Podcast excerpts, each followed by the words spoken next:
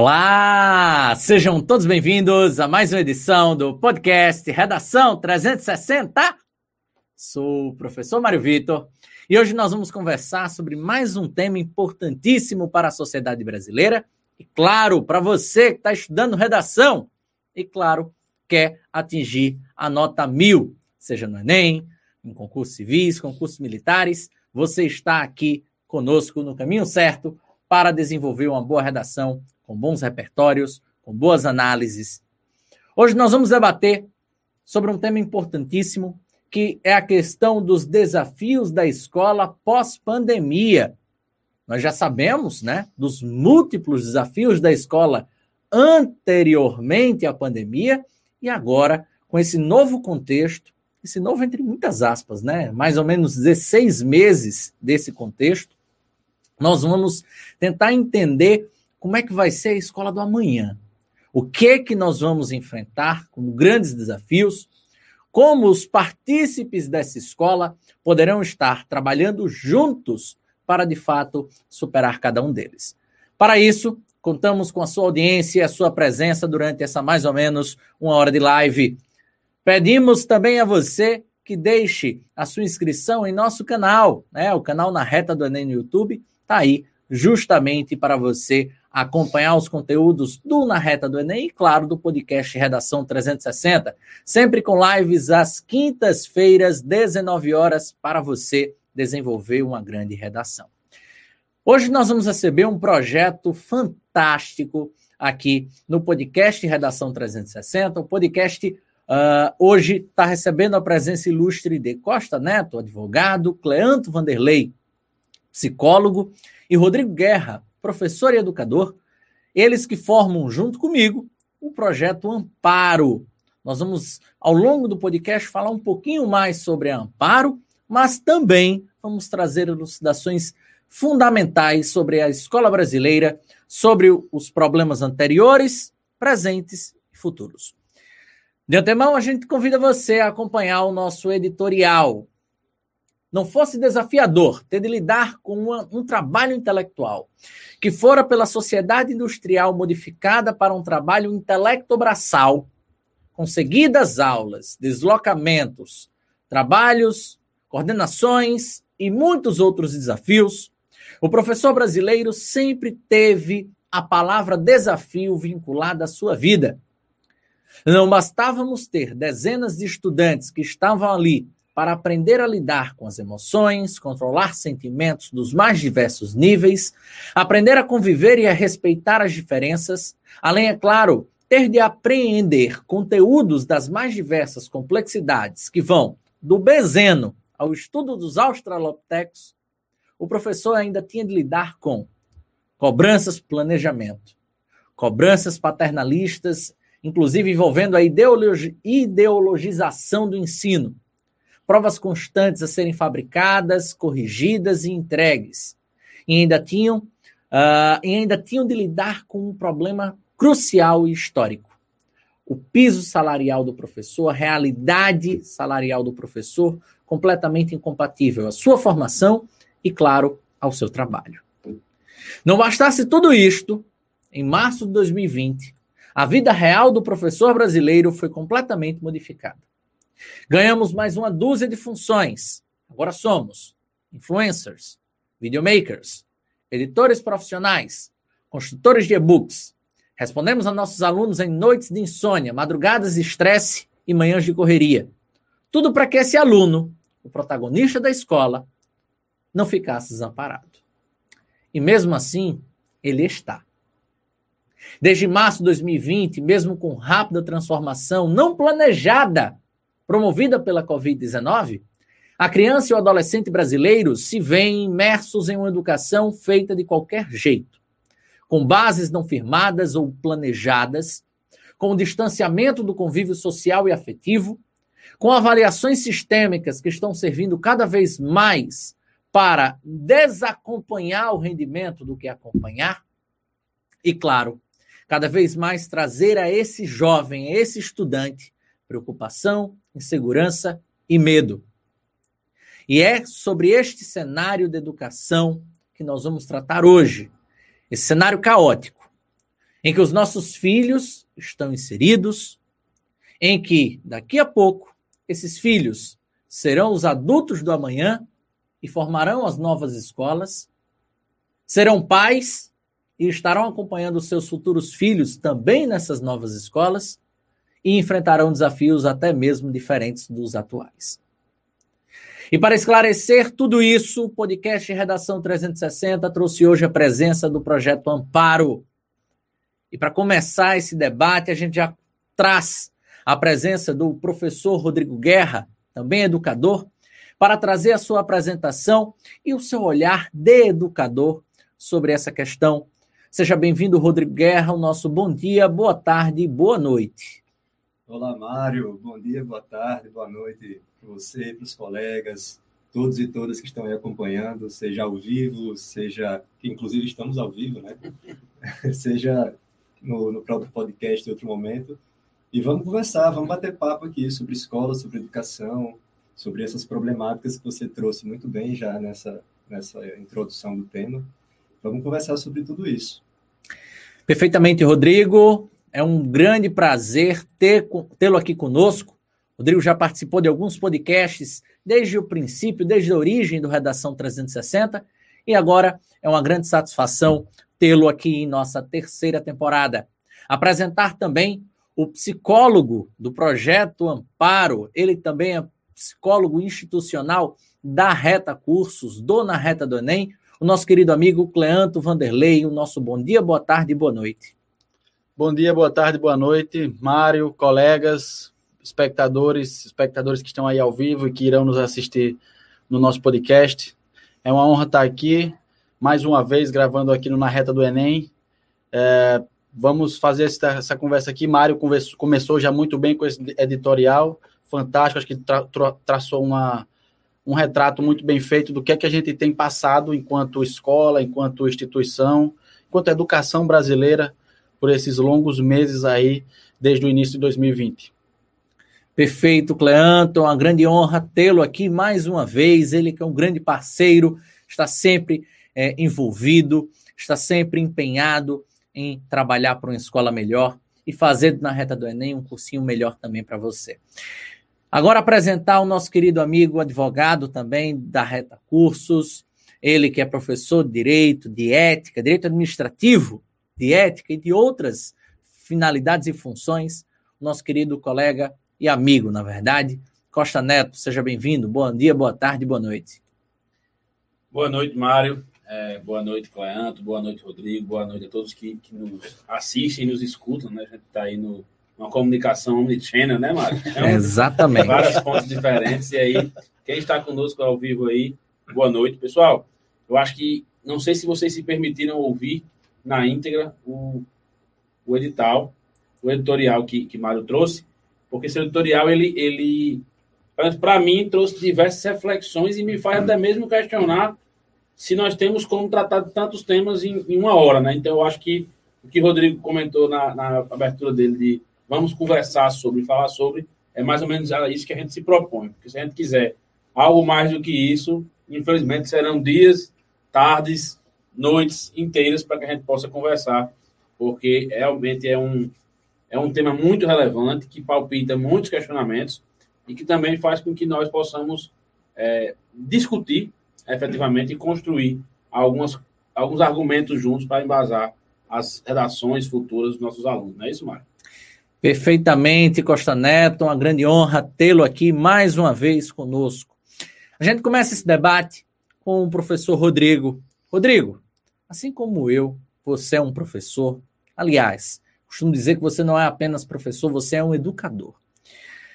Como um educador durante a pandemia, como é que você viu toda essa transformação da escola, essa escola que teve que se inserir no mundo completamente virtual para conseguir lidar com o novo dia a dia, com a nova realidade e principalmente quais foram os grandes desafios pela classe de professores e educadores enfrentadas durante esse período?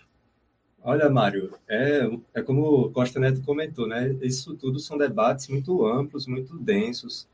E a gente pensar sobre essas problemáticas que surgiram no meio da pandemia, né? problemáticas que ninguém estava preparado, é, são questões muito difíceis de serem tratadas. Difíceis por quê?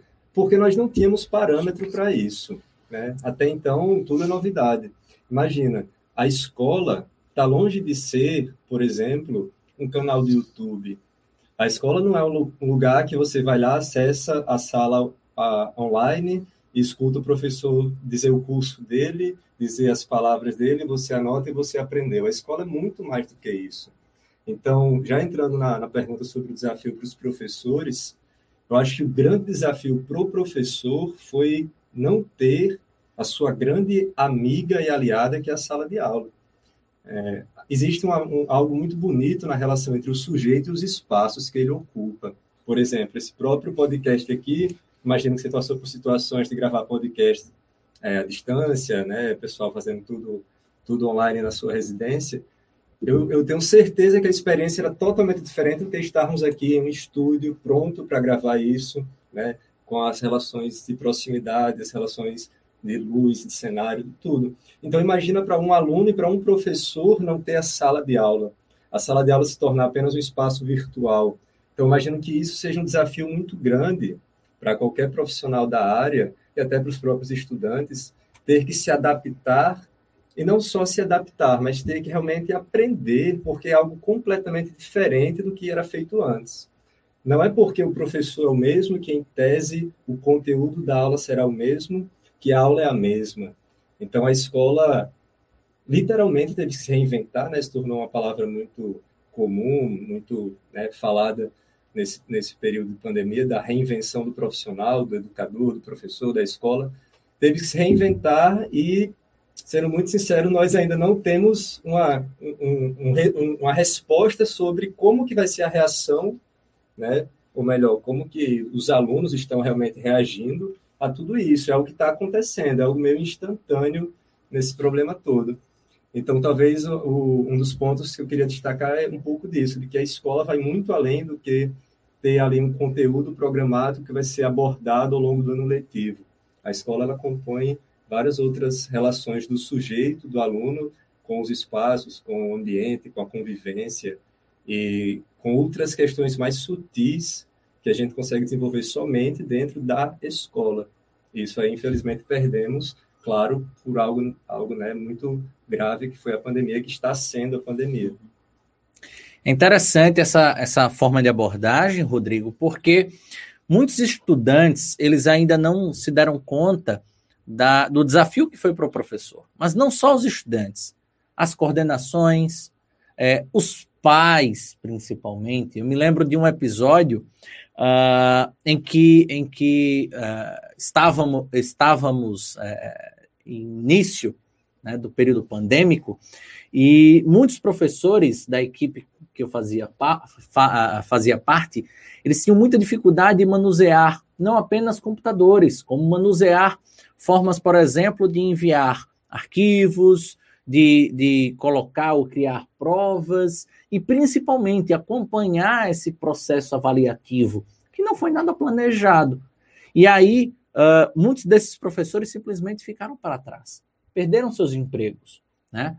E aí a gente analisa isso num, num parâmetro, principalmente da escola privada, né? O quanto, a quantidade de professores que hoje estão sem emprego, estão sem ter como se realocar no mercado de trabalho porque ainda não são inseridos digitalmente, né? E amplifico também essa lógica para um, um, outro norte, o norte da escola pública. Né?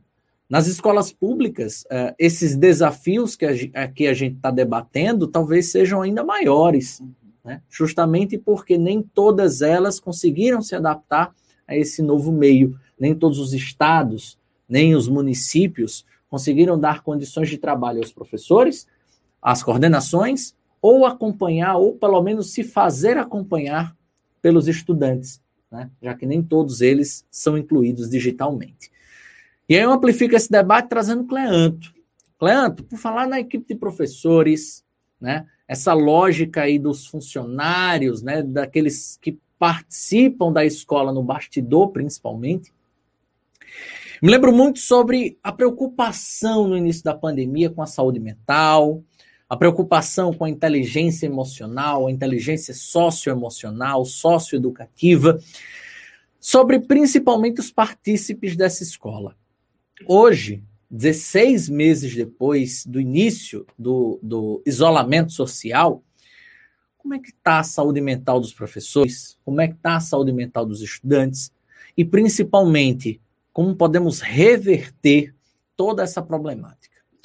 Mário, eu vou começar aqui com uma frase que eu escutei certa vez do professor Dr. Mário Sérgio Cortella e que corrobora, corrobora muito bem com o que o Rodrigo estava falando, que a escola é uma experiência de encontro.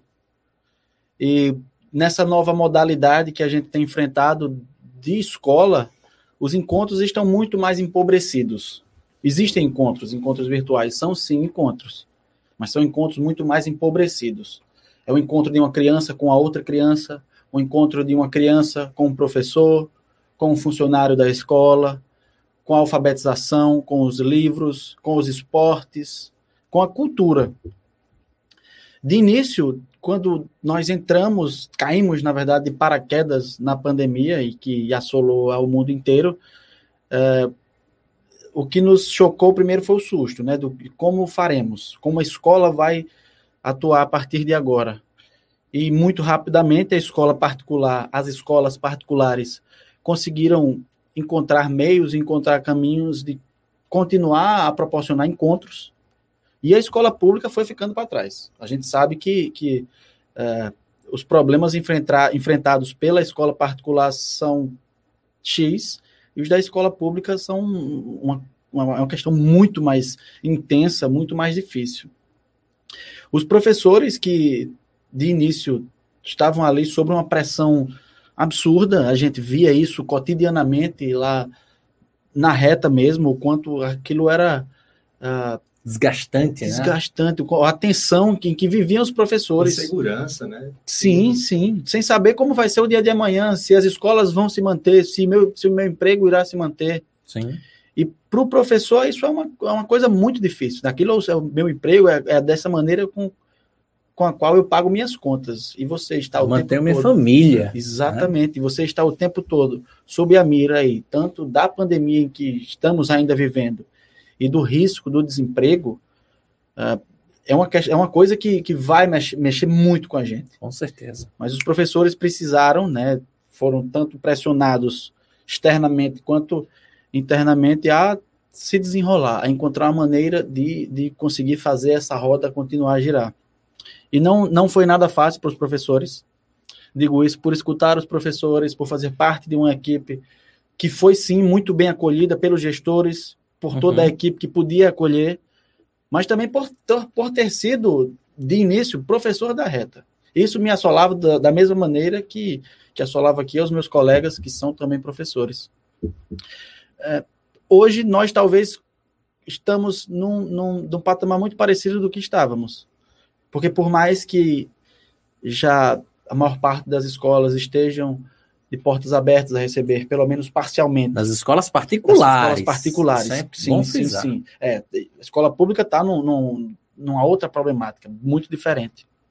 Mas hoje o que se existe é uma dificuldade do professor de poder estar tá lidando com essa, que já é uma nova modalidade, que é essa modalidade híbrida, que é uma modalidade que você tem que, para além de se de se desenrolar como youtuber, como influenciador, como sei lá, criador de conteúdo, criador de conteúdo, precisa ainda dar conta da sala de aula. Essa é a realidade de muitas escolas, principalmente da nossa cidade. E só, só interrompendo, né, já que a gente está tocando nesse, nesse assunto, eu acho que o Rodrigo também pode contribuir bastante. É, muito me questionei durante esse processo, durante esse momento, sobre a avaliação dos estudantes, né? Que já é uma, uma coisa que sempre gerou muito, muito atrito. Né? Como é que nós avaliaríamos o, o estudo, o desempenho? E o principal hoje, né? essa avaliação sendo feita uh, de, um, de um modo distante, né? tendo aulas que normalmente são regulares, porém que nós não temos noção de que o estudante está com a câmera desligada, porque o estudante está com o áudio desligado, ele praticamente não participa, e quando participa é pelo chat. E, e, e aí a gente vai, faz uma avaliação, uma avaliação idêntica à que era feita anteriormente, e espera um bom resultado. Muitas vezes até se surpreende quando há bons resultados. E aí eu fico me questionando. Hoje haveria uma, uma maneira talvez menos, menos traumática né, né, de avaliar a, o desempenho dos estudantes?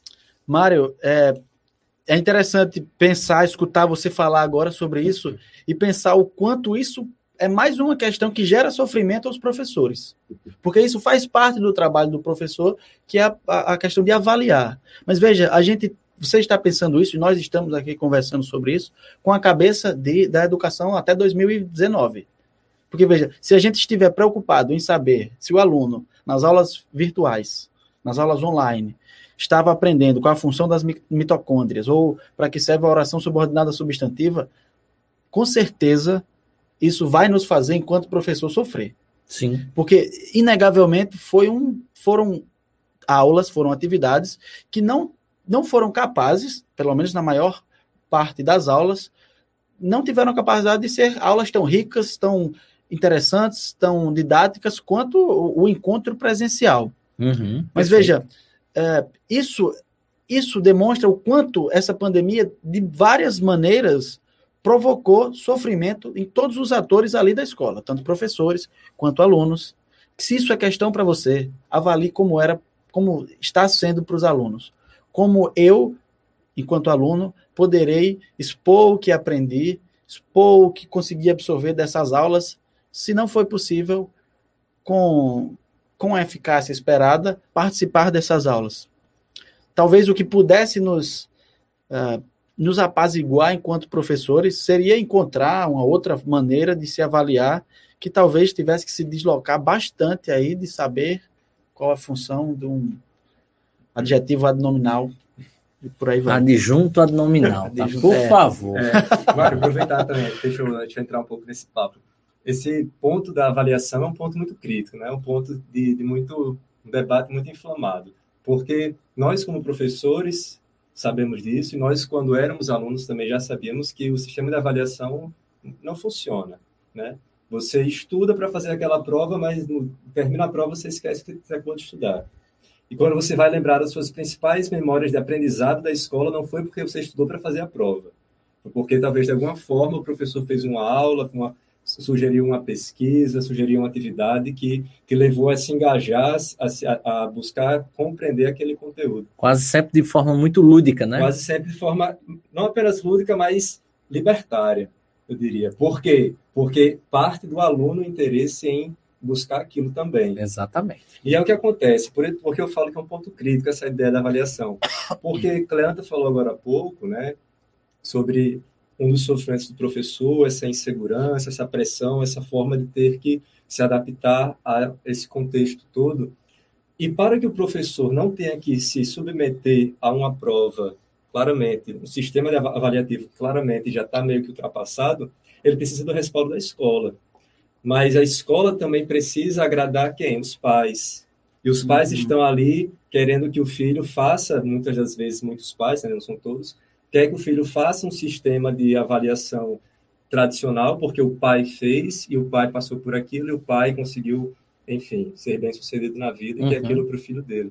Então é muito delicado, mas em termos educacionais, nós sabemos muito bem que é, esse sistema avaliativo, antes mesmo da pandemia, já era um sistema falido. Uhum. Então, o que, que é que a gente pode pensar, colocando meio como uma semente aí para talvez, quem sabe, um dia germinar? Pensar que a escola tem que abraçar também essas dificuldades para propor novas soluções. E a escola tem que dar o respaldo do professor, porque não adianta ter um professor, vamos supor, como, sei lá, Costa Neto, que está com várias ideias e, e tentando colocar isso em prática, mas ele não tem o respaldo da escola, ele sabe que se ele fizer aquilo, ele está se arriscando e aquele emprego é como nós falamos aqui, o sustento de vida dele, é o ofício dele, né? O trabalho, nós sabemos trabalho tem uma participação fundamental na sociedade. Então, é, é bem complexo essa, esse debate. Aí, Rodrigo, deixa eu, eu provocar um pouco mais essa discussão, então. Primeiro eu trago para o seguinte aspecto: qual é a função da avaliação? Porque até 2019 a gente sabia que não funcionava. Você sabia, Mário sabia, Cleandro sabia, todos os nossos ouvintes também sabiam.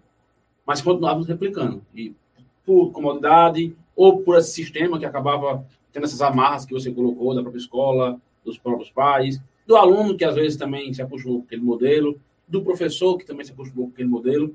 E aí a pandemia fez com que a gente dissesse, é, esse modelo de avaliação não funciona mais. Temos que pensar um novo modelo. Não conseguimos ainda, pelo menos não vislumbro que a gente tenha conseguido. Concordo contigo que a, a, muitas vezes é, é a, a, experiência e a, o interesse do aluno vai fazer essa avaliação funcionar. E aí eu volto, eu, eu costumo comentar com meus alunos, até talvez erroneamente quando eu digo isso, mas que uma das menores preocupações que eu tenho com qualquer processo de ensino-aprendizagem é a avaliação. a avaliação é só mais uma etapa, na minha visão, do processo de ensino-aprendizagem. E aí, qualquer que seja ela, sabe? A gente pode pensar, tem métodos avaliativos que eu tive na minha, na minha graduação, que eu tive também na minha, na minha experiência secundarista, que eu achei que foram bem sucedidos, que eu aprendi. Eu notei que até hoje eu tenho aquela, aquele conhecimento, provavelmente porque eu desenvolvi a partir daquela experiência lá do que o professor implementou. Mas ainda assim, foi porque era mais uma parte do processo de ensino-aprendizagem. E a gente tem essa, essa mania de achar que a avaliação ela é um obstáculo que o aluno vai ter que transpor, vai ter que ultrapassar. Uhum. E por isso tem que ser difícil mesmo, porque uhum, as lições sim. da vida são difíceis. A vida não é fácil, aí a avaliação é uma, é uma lição disso. E eu acho que a gente tem que começar a romper a partir daí, sabe? Não estou dizendo que não tem que ter avaliação, acho que tem. A avaliação acho que ela é importante. Por N motivos, a avaliação é uma forma de autoavaliar-se. E aí você já brinca, né? Quando você faz uma autoavaliação, já, já leva isso como se fosse uma brincadeira, por exemplo. Uhum. é uma forma de avaliação. Uhum. E que faz parte do processo de aprendizagem. Talvez mais importante para a formação cidadã do que uma questão de múltipla escolha, seja uma autoavaliação. Sim, Como é que o aluno de Rodrigues se identifica na aula de história, por exemplo? Eu, eu posso ser bom em decorar datas, decorar é, conceitos, mas eu posso, por exemplo, me achar um, um, aluno ruim porque, por exemplo, não me dediquei mais, não, não li a obra que sugeriu. E isso é muito mais, eu acho, Sim. Libertador né? usando as pessoas conjuntivo. Costa Neto, eu, eu estava uns dias atrás realizando aí uma conversa à distância com o professor doutor Hamilton, lá de Nova Friburgo, professor da Universidade do Rio, salvo engano. À distância eu digo, pois eu estava lendo o seu livro que lançou agora, Como Avaliar Bem. E isso é, de alguma maneira, uma, uma forma. A primeira, a primeira maneira de educação à distância são os livros. Põe-se as ideias ali, escreve-se e, enfim, entrega-se a, a quem ele for capaz de adquirir.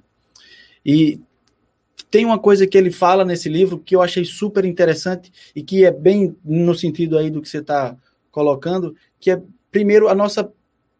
Como está a avaliação? A avaliação está tá no fim. A, a, função da avaliação é de, do professor ter, de alguma maneira, garantia de que foi possível que aquele aluno é, compreendesse o, o seu o que ele estava ali para fazer. Sendo uma prova em que o aluno vai uh, dessa maneira agora como é colocada, e que talvez seja esse o grande problema, porque nós estamos inseridos numa estrutura, pelo, em especial no, no ensino médio, numa estrutura em que a finalidade é uma prova. Para o ensino superior, isso se torna muito mais maleável, e aí se torna, inclusive, capaz de você, lá no FRN, ter, ter colocado aí algumas autoavaliações. Mas veja, a pior estratégia para a educação é educar por obrigação. E nossas provas são necessariamente feitas para que o aluno faça por obrigação. Se aprende com muito mais é, com muito mais firmeza, e é isso que o Dr. Hamilton fala em seu livro, se aprende com muito mais firmeza quando se aprende por afeto.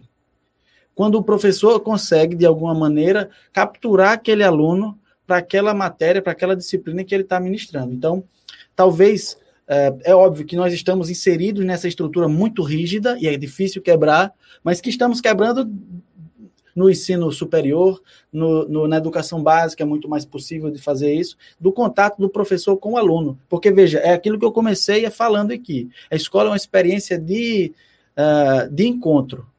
Então, a melhor maneira de se avaliar, sem dúvidas, seria de alguma forma, eu não sei qual, mas de alguma forma, de um encontro do professor com aquele aluno. E que ele possa uh, muito menos ser um, um, avaliador e muito mais ser um direcionador das suas falhas, do que ainda lhe falta e do que será necessário para continuar nessa jornada. A escola, a educação é uma jornada. Né? Na verdade, estamos falando aqui de escolarização e que tem início, tem meio e tem fim. Mas educação é para sempre. Aí, voltando então à, educação para sempre, né, Cleandro? O que, que acontece? A gente tem um modelo, e aí tratando mais do modelo brasileiro, naturalmente, a gente tem um modelo em que a universidade permite isso. A universidade permite que você seja mais flexível, a universidade permite que você tenha fórmulas diferentes de avaliação, univers... e aí você percebe que também é a universidade onde tem mais investimento, percebe também que a universidade é quem paga melhor os professores, percebe também que a universidade os professores têm menos carga horária de, de aula, percebe também que a universidade tem menos gente por sala, percebe também que o aluno fica menos tempo dentro da sala de aula na universidade. Então, assim, perceba que o modelo aparentemente que funciona no nosso país uhum. é o modelo universitário. Uhum. Que não é replicado. E que não é replicado. E que, na verdade, ele deveria se iniciar no ensino infantil. Porque se eu quero alguém na universidade que entenda que entenda o quanto aquilo ali abre sua mente, sua experiência, eu preciso que ele saiba como fazer isso. Provavelmente nós quatro passamos pela universidade, outros tantos ouvintes nossos estão com esse anseio. Vai ser uma quebra de expectativa. Eu conversei com um aluno, eu não, diferentemente de vocês três, que têm mais contato com o pessoal que está nessa transição né, do ensino médio para o ensino superior, eu não tenho tanto contato. Pego o pessoal quando está saindo já, né? Tá, ou está ou tá entrando quando eu estou na universidade ou está saindo. Mas eu nem pego muito o começo do, do curso direito, então mas, enfim, conversando com, com um rapaz que tinha acabado de ser aprovado no Enem, e eu percebi o quanto que seria difícil para aquele rapaz quebrar essa barreira do que ele está acostumado a viver na, no ensino básico, que a gente chama, né? Até o, o, o ensino médio. Até o ensino médio, até o ensino médio. Porque é outra modalidade de ensino, ele não consegue nem entender a quantidade de coisas que a gente fala do que é normal dentro da universidade. Uhum. Então a gente tem que repensar o nosso modelo principal, ou o modelo que deu certo, não pode ser o último degrau. Tem que ser o primeiro. Uhum. Porque se um jogo de videogame só for bom na última fase, ninguém chega nada, todo mundo desiste no meio do caminho. Não é assim? Ou vai por uhum. obrigação. Isso. Como você falou. Quando é. começa a ficar bom, acabou. É, com, só pegando um, um, um, gancho na fala de Rodrigo anteriormente. Eu falei que esse assunto é. era inflamado. É, e, e, de fato, né? A, a, a liberdade para o estudante brasileiro, ela, ela amedronta. Tanto é que a gente tem altíssimos índices de evasão dentro das universidades brasileiras, porque o nosso estudante está acostumado com a disciplina, com aulas naquele determinado horário, com o professor cobrando: ei, cadê a atividade? Vou mandar recado para papai. Então, é, é um formato, de certo modo, ultrapassado e extremamente oposto à, à, à, liberdade, que faz com que estejamos o tempo todo, né, estudantes que somos, com medo dela. Né? E aí eu vou aproveitar esse gancho, já que Costa Neto trouxe algumas referências muito legais, de para falar um pouco mais da parte de bastidor. Né? Você, Costa Neto, trabalha tanto com a parte de, de, de docência, né, a docência universitária, a docência superior, como também na parte de, de auxílio à administração, consultas à administração pública e assim por diante. E aí é interessante a gente perceber que duas das coisas principais são: a primeira, temos sim uma população muito vasta que precisa ser atendida nas escolas. A segunda, a conta deve fechar, ou seja, nós não podemos ter aumentos muito grandes para professores, nós não podemos ter, em tese, uma disponibilidade tão grande assim para a educação, porque existem também outras é, intenções. E aí eu pergunto: quais são os maiores desafios que a gente observa nesse meio, nesse bastidor das escolas, tanto no setor público quanto no setor privado? E, claro, como é que a escola enfrentou essa nova realidade, esse novo cenário digital que é a que nós estamos vendo hoje? Pergunta fácil, né, Mário? É... Facílima. Primeiro, a matemática sempre tem que fechar. A gente, infelizmente, tem um costume é, errôneo no nosso país de achar que a conta tem que fechar nesse tipo privada. No poder público também. A matemática ela é a mesma em todo canto. Eu não sou muito bom nela, mas ela não muda. Então, assim, a Secretaria de Educação de um município, um estado, ela tem uma, uma finitude de recursos e uma infinitude de necessidades. Então, ela tem que fazer aquela matemática fechar. Infelizmente, quando eu tenho que fazer a conta fechar, eu tenho que ir atrás de gestão. Tentar fazer mais com menos, tentar ser eficiente. E aí, qual é o problema? É que, às vezes, e aí trazendo a, a experiência da pandemia, né? O professor ele tem sido muito explorado, acho que o Cleandro trouxe bem essa questão do professor que está no modelo híbrido agora, né? Ele está em sala de aula fazendo tudo aquilo que ele já fazia e que já gerava tantas patologias uhum. ao professor pela pressão, pelo estresse, por tudo. Ele ainda tem que dar conta de uma sala virtual, muitas vezes sem suporte algum, enquanto isso está acontecendo, e uma pressão enorme em que está se virando aquilo ali. E para a conta fechar, a gente tem que lembrar o seguinte, pensando na universidade, por exemplo, pensando em um curso superior, enfim, na iniciativa privada, especialmente na pública, a gente continua com a falsa impressão de que a conta não fecha, e tudo bem que ela não feche, não é assim. Mas pensando no privado, que é mais imediatista, o que, que ele faz? Eu tenho 50 alunos, só que 40 estão inadimplentes. Eu junto cinco turmas na turma só, porque é online, Uhum. Uhum. Aí o professor, em vez de estar dando conta de 50 alunos naquela turma, ganhar hora aula por 50 alunos, dava para 200, 450. Aí eu elimino a quantidade de professores e vou ficando com aqueles que estão aguentando mais e mais e mais pressão em cima daquilo. Então, a conta tem que fechar, isso é um fato. A questão é só onde você vai direcionar o seu recurso. Então, será que é melhor eu ter o quê? Uma grande estrutura, por exemplo, física, se agora o modelo é híbrido, mas eu, eu concentro no meu professor que vai estar ali com 300 alunos na sala de aula, é algo a se pensar. E, e só, só pegando o gancho, se de fato essa for a intenção, o que, é que vai ser então dessa escola depois da pandemia? Será que é, é, vamos eliminar a sala de aula convencional? Será que vamos eliminar os, os grandes pátios, as quadras poliesportivas? Será que vamos ficar o tempo todo nesse virtual? O que eu acho que vai acontecer é um modelo híbrido. Eu acho que a gente vai sim ter que se adequar a uma nova modalidade. A história do novo normal, que o povo acha que aconteceu, não aconteceu ainda, tá? Sim. Não está no novo normal. A gente está no tudo que não é normal é a pandemia. Uhum. Está é, no é, novo anormal. É justamente o estado de calamidade pública, então não é, é normal. De fato. Então, primeiro, o professor, qual é o que ele tem que ter? Ele tem que participar da gestão da escola. E aí, isso parte não somente dele, óbvio, tem que ter o interesse dele, mas muito mais de ser provocado para dialogar sobre os temas. Sim eu acho que a gente tem que entender que nesse momento que a gente está vivendo, já era assim, né? Quem, quem, quem fez ensino médio junto comigo sabe que a gente não tinha o celular para poder questionar o professor na sala de aula, uhum. agora a gente tem. E aí a gente confunde informação com conhecimento, né? Uhum. Ah, eu, eu sei qual é o dia que nasceu Tutacamo, certo? Mas que enganado é ele? Uhum. Você não sabe. Qual é a função dele na qual história? Qual é a função dele, que ele fez, qual é a história? Você vai ver no Wikipedia, que, que qualquer um pode alimentar, se eu quiser eu vou aqui agora e mudo. Sim. Isso o pesquisador bom, lá no Wikipedia, né?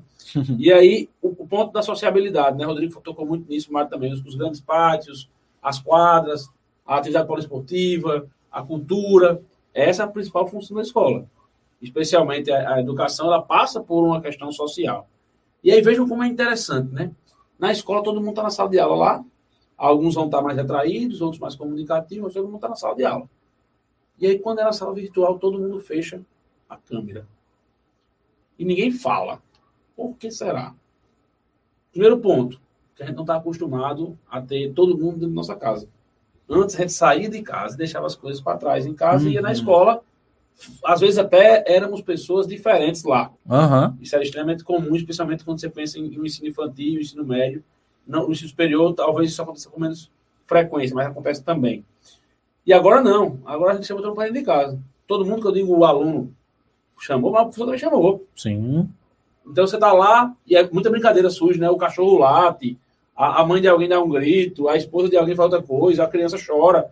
E a gente tem que levar na brincadeira muitas vezes, mas isso é algo extremamente problemático. Uhum. Não conseguir separar os ambientes, né? Sim. Porque eles têm finalidades diferentes também. E aí, voltando, a gente tem um atual modelo que está falido, ele precisa se reinventar.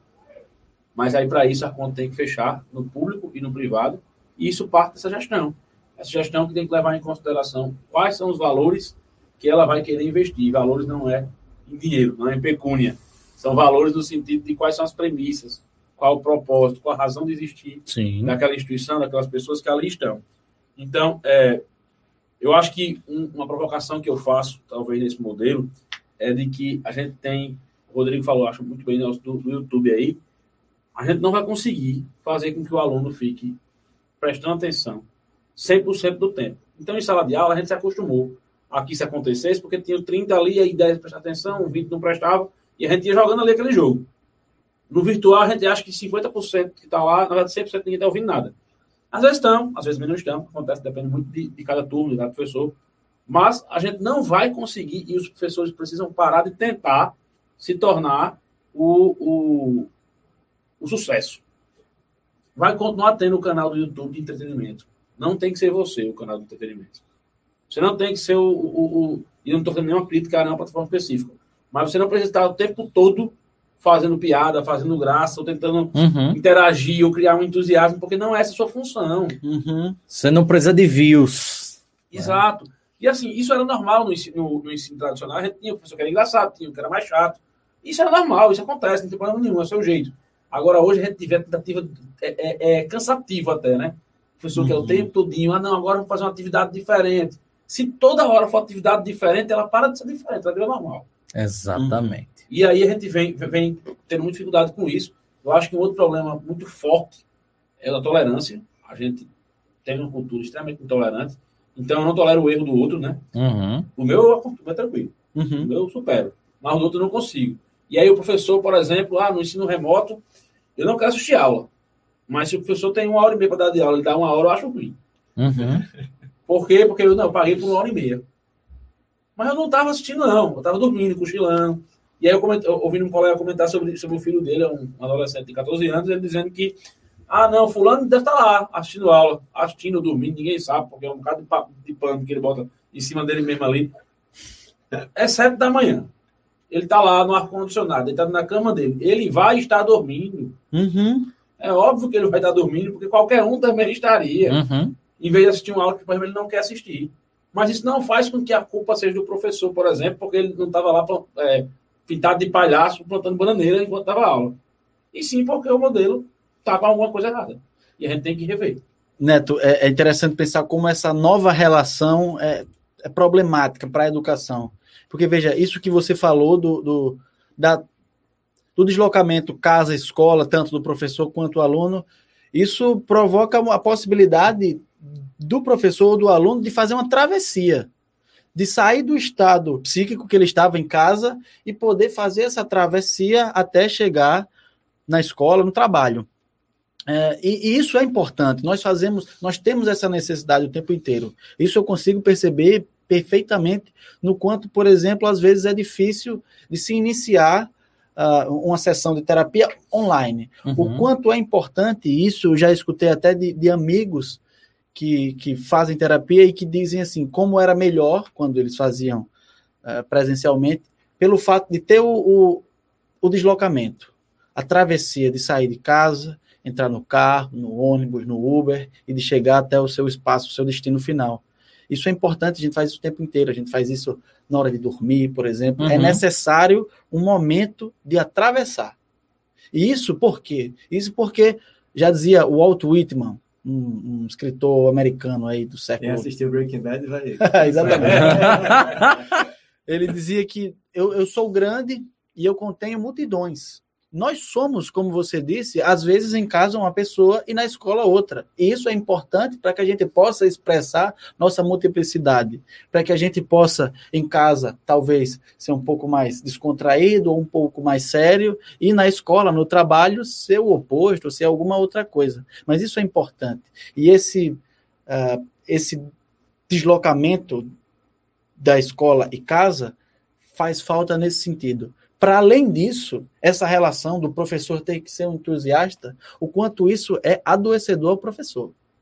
Porque é óbvio que não vai ter, não vai ser tão engajadora uma aula online. Então o professor vai estar se cobrando, vai perceber a falta de resultado uhum. e vai vir uma cobrança ainda maior, tanto dele mesmo, tanto uma autocobrança, quanto cobrança por todos os outros atores ali, os pais, os coordenadores, os gestores das escolas. Tudo isso vai cair em cima da cabeça deste professor que está inserido nesse problema, que também está em casa, que também está com o filho no outro computador ali do lado, gritando, sem querer assistir a sua aula, vai estar com a enfim, com todas as pessoas que estejam na sua casa, está passando pelo mesmo problema. Isso é muito adoecedor, essa pressão toda.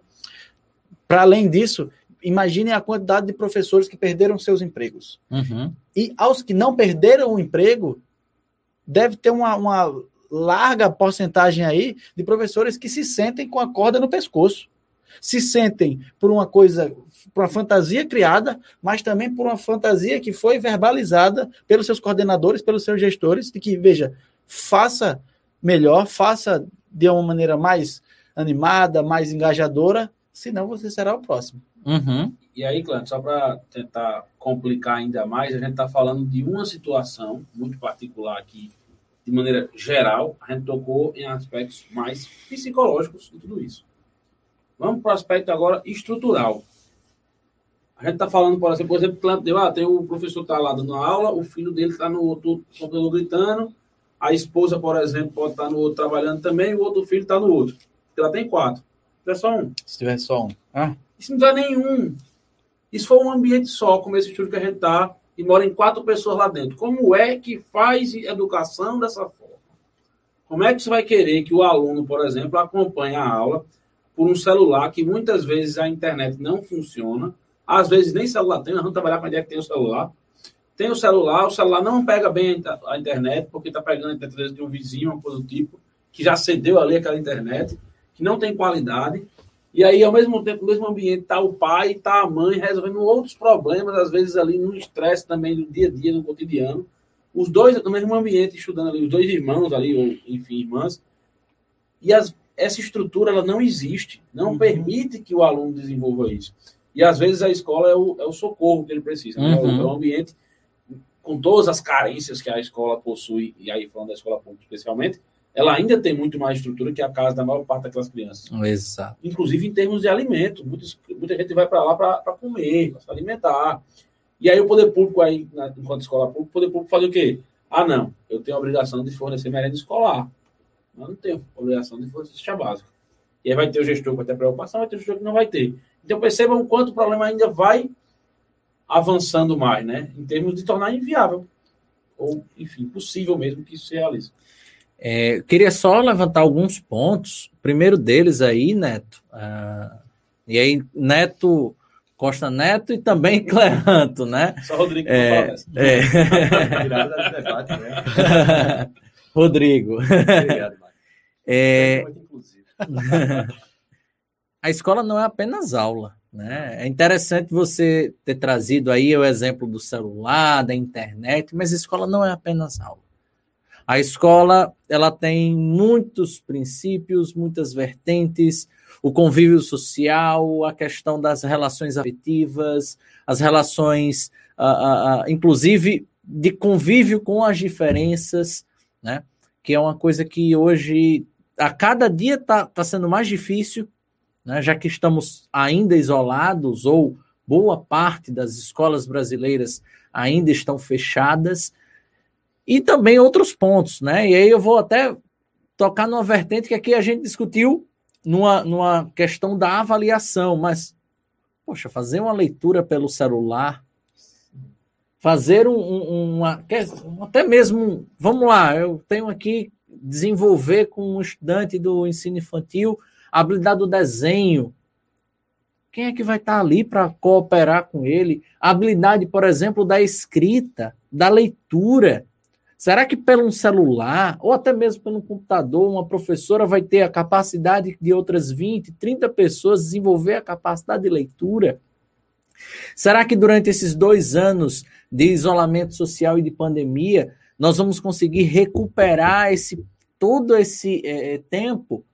Será que esse tempo que a gente vive hoje foi um tempo perdido? Né? Enfim, são questionamentos muito interessantes que, que eu trago e que, se vocês quiserem elucidar, fiquem à vontade. Mário, eu, apesar de todas as críticas aqui que nós estamos tecendo, ah, ao nosso momento da educação. É, fato é que ainda bem que ainda temos algum tipo de encontro. Pior seria se não houvesse encontro algum. Sim. Mesmo que virtual, mesmo que capenga, mesmo que extremamente empobrecido, mas o fato de continuar a ter os encontros é, extremamente necessário. Não será lá na frente, quando olharmos para trás, não vamos ver como, como tempo perdido. Uhum. Mas, sem dúvida, um tempo em que foi muito mais difícil. Se, em especial, se a gente estiver olhando para trás, pensando que não deu para aprender a, o adjetivo. Adjunto adnominal. O adjunto adnominal. e é porque Clã estava no presencial, né? é, mas enfim, estava cabeça em outros lugares. Se olharmos para trás, esperando. Uh, esperando ver que foi possível aprender o adjunto adnominal, aí sim vai ser um desastre, vai ser tempo perdido. Terá sido tempo perdido. Mas uh, ao, e aí estamos engatinhando aí para essa volta, né? Escola particular em especial já começou a engatinhar algum tempo atrás, mas uh, uh, se a gente voltar encarando que, bom, fizemos o que foi possível, o que estava ao nosso alcance, com os encontros mais empobrecidos, capengas, mas sendo possível olhar desse jeito, não, não vai ser um tempo tão perdido.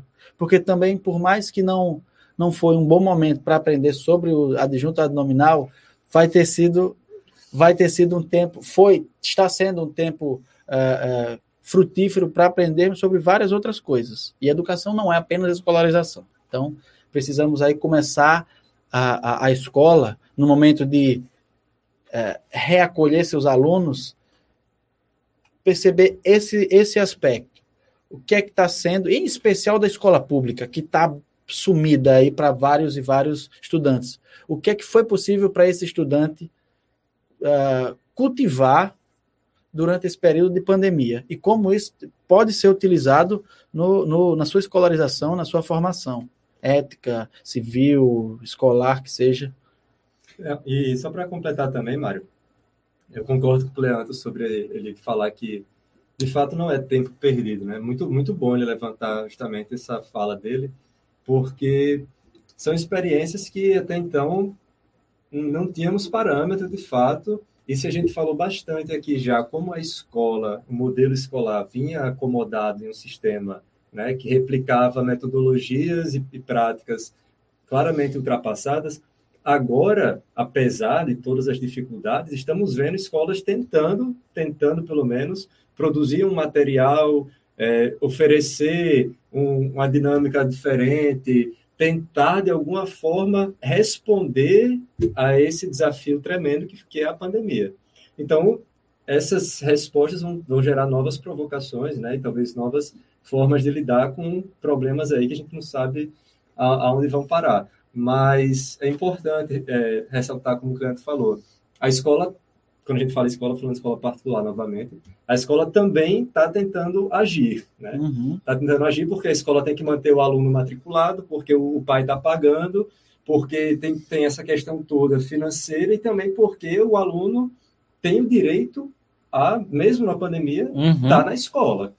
Não vai estar propriamente na escola, mas a escola tem que, de alguma forma, chegar até ele. Uhum. Então, é muito importante também ressaltar esses pontos eu, eu comecei a pensar aqui, enquanto vocês falavam, num ponto que eu acho que é interessante. A gente pensa, e aí quando o estava falando, ah, encontros é, problemáticos, encontros escassos, mas ainda assim encontros. E a gente pensa, enquanto ele falava, eu pensava, de fato, não será um tempo perdido, mas com certeza causará muitos impactos na sociedade, e aí em todas uhum. as, as esferas dela. Só que aí eu comecei a resgatar um pouco mais a nossa história enquanto sociedade. E aí, enquanto que nós não tínhamos vivenciado nada parecido com isso, a nossa geração, a geração dos nossos pais, por exemplo, venceu do militar, Sim. falando em termos de Brasil. Que se não era uma pandemia, também não era total liberdade que se tinha naqueles períodos. Uhum. Se você pensar um pouco mais atrás, talvez não os avós, mas se não os avós, os bisavós, viveram períodos de guerra. Seria o Brasil, mesmo que não estando 100% participante delas, digamos assim, mas havia um período de guerra. E, e é haviam guerras falando em guerras mundiais, né? Uhum. Mas tínhamos as guerras nacionais também, tínhamos esses conflitos de, de, mudanças de regime, de governo, alterações substanciais na forma como a gente vivia socialmente. E aí, por exemplo, pegando a função da mulher, como as mulheres viviam, pegando, por exemplo, grupos vulneráveis, como eles se socializavam. Então, ao mesmo tempo. E a escola que... não era para todos, ainda uhum, tinha isso. A né? escola não era para todos. Então, assim, ao mesmo tempo que a gente vai ter, sim, impactos com certeza negativos, a gente também vai ter, com certeza, um retrato de uma geração que está por vir, que vai se amoldar a isso. E eu acho que é, é bacana a gente conseguir ver as coisas enquanto elas acontecem, né? É, Mesmo que o resultado talvez não seja Veja, tão bom. E, mas... e depois desses períodos de, de, de, dificuldades pelo mundo, a gente sempre vê florescer belas Isso. épocas, né? Bela, bela época, por exemplo, no, na França pós-guerra mundial. Isso. O, esses dias, só para a gente tá se estendendo muito. o cara já está tá. nervoso aqui. Mas para completar também, esses dias eu falei numa aula minha que não tem para onde correr, nós somos filhos do tempo. O, o tempo ele é indiferente, ele age sobre todos nós. E o próprio modelo escolar prussiano, que é esse, né, das, da sala de aula, cadeira em fileira, uhum. tal, né? foi um uhum. modelo que surgiu por uma necessidade do tempo histórico Isso. da formação na sociedade industrial. Então, havia necessidade de construir uma educação também que seguisse esse mesmo parâmetro.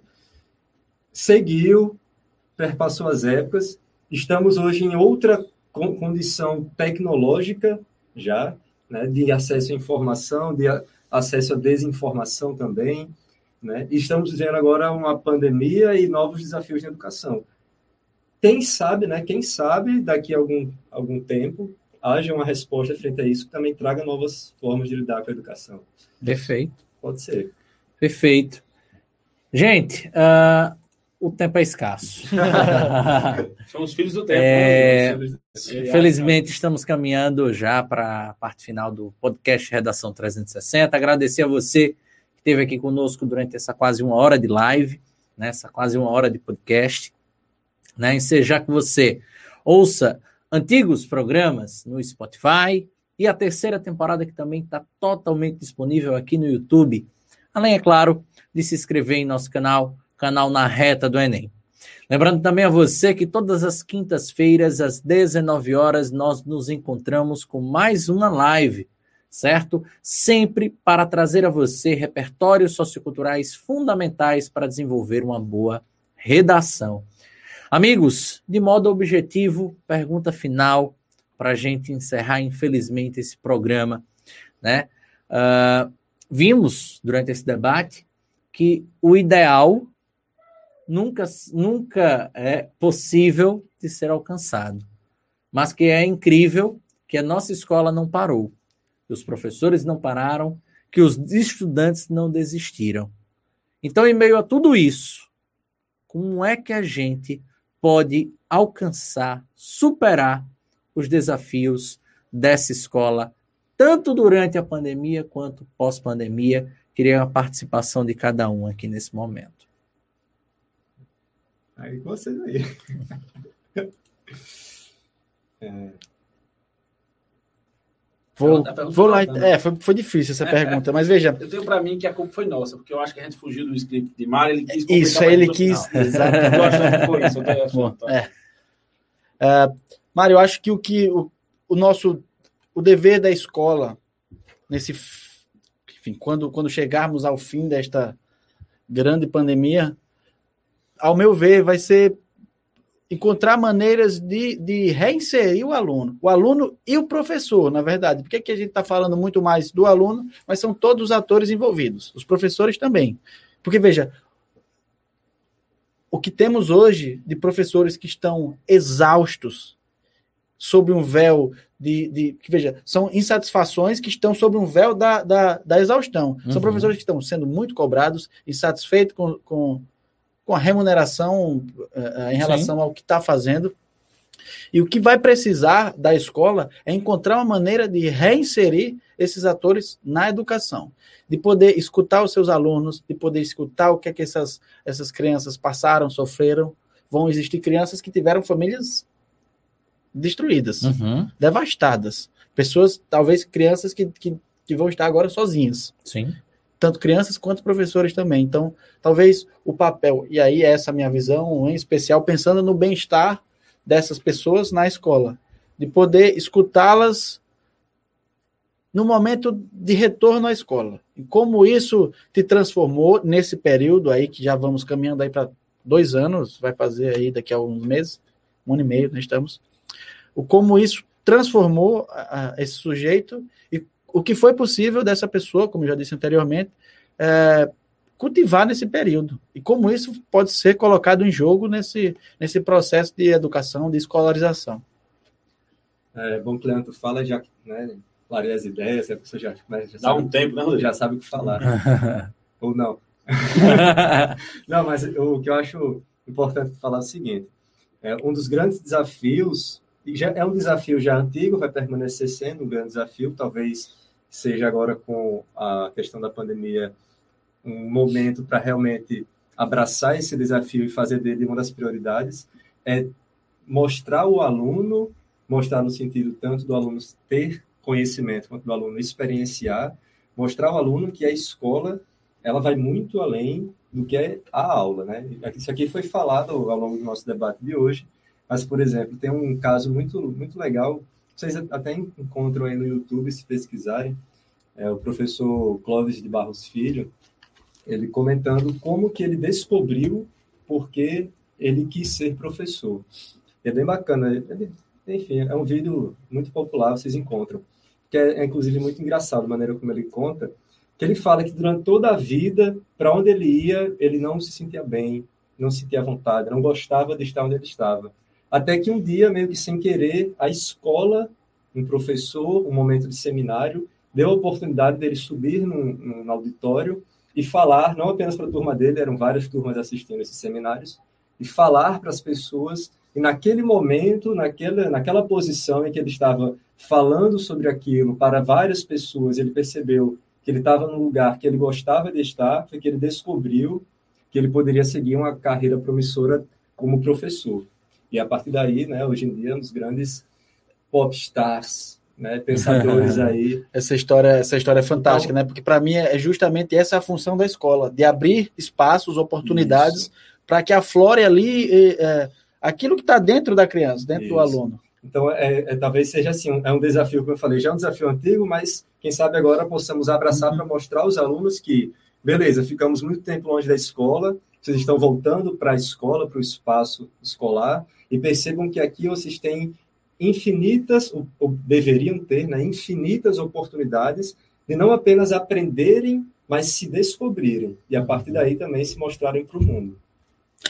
Perfeito. Costa Neto.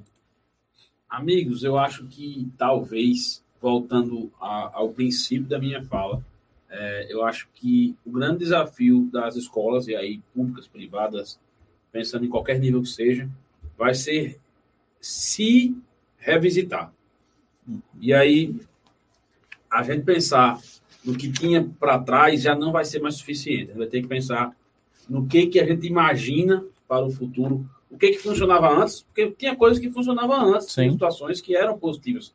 A gente costuma muito mais valorar o negativo do que o positivo, né? Eu acho que tem coisas que vão ter que ser resgatadas da escola pré-pandemia, vão ter coisas que vão ter que ser resgatadas dessa escola do período pandêmico, Uhum. E vão ter coisas que a gente tem que repensar, vendo o futuro, vendo prospectivamente. E eu acho que a forma mais fácil da gente pensar isso é reconhecendo humildemente que a gente não sabe o que fazer. E aí, como é que a gente faz quando a gente não sabe o que fazer? A gente pede ajuda, né? Então, se eu sou diretor de uma escola, sou coordenador, seja o que for, conversa com seu par, conversa com outro coordenador, outro diretor, vê o que ele fez lá, que deu certo, que deu errado. Conversa com o professor, conversa com o aluno, conversa com a mãe, conversa com o pai, e vai conversando, tentando construir a partir daí. E aí, óbvio, experiência e erro. Não é, não é algo novo? Vai tentar, aí vai errar, aí no outro ano tenta de novo. Aí mudou o que. Ah, deu certo, mas não foi tão bom quanto eu imaginava. Ajusta. Eu acho que é uma, é uma oportunidade de que se, se a gente não vai se soltar das amarras tradicionais, a gente vai pelo menos afrouxá-las um pouco. E aí eu acho que é hora de mudar. É muito legal, você falou. Talvez é, é justamente isso que eu penso. Talvez a ideia seja ter humildade de reconhecer que não sabemos e, e tentar furar um pouco esse nosso isolamento. Porque nós estamos isolados por segurança, mas acabamos também nos isolando é, é, e nos fechando, e nos fechando em muros. E aí, muito bonito que você falou, eu vejo a vida também melhor no futuro, mas para isso a gente tem que olhar por cima do muro. Né? É assim que a gente encerra o podcast Redação 360 de hoje. Sejando mais uma vez que você deixa o curtir, agradecer a sua audiência, agradecer a Costa Neto, a Cleanto Neto, a Rodrigo Guerra e a todos que fizeram desse episódio, episódio 70 do podcast Redação 360, né, um episódio in, é, incrível, engrandecedor. Muito obrigado, minha gente. Até quinta-feira que vem.